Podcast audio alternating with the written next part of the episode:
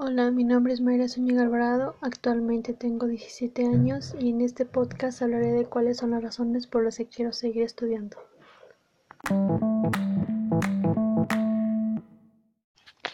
Los motivos por los que alguien quiere seguir estudiando son muy variados y dependen mucho de la situación en la que se encuentren y de la perspectiva que tengan de la vida. Yo sé que el campo laboral es muy competitivo, es muy difícil tener un buen trabajo sin tener, más bien, es imposible tener un buen trabajo sin tener algún, algún estudio, por lo cual quiero seguir estudiando para,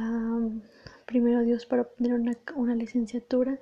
y de esta manera poder conseguir un buen trabajo mis padres hacen un gran esfuerzo día con día para poderme poderme brindar esta oportunidad de estudiar. Ellos desafortunadamente no, no tuvieron esa oportunidad. Es, yo quiero hacerles saber que cada esfuerzo que ellos hacen vale la pena. Quiero mm, ayudarlos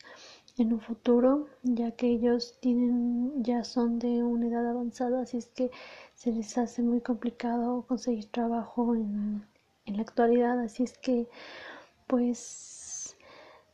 yo he tenido una experiencia laboral y sé que es muy difícil, sé lo que se enfrentan las personas que no tienen estudios, a las condiciones de trabajo que les ofrecen y pues no es nada agradable. Mm, desafortunadamente no este no son las mejores. Así es que esa es mi es el motivo por el que quiero seguir estudiando para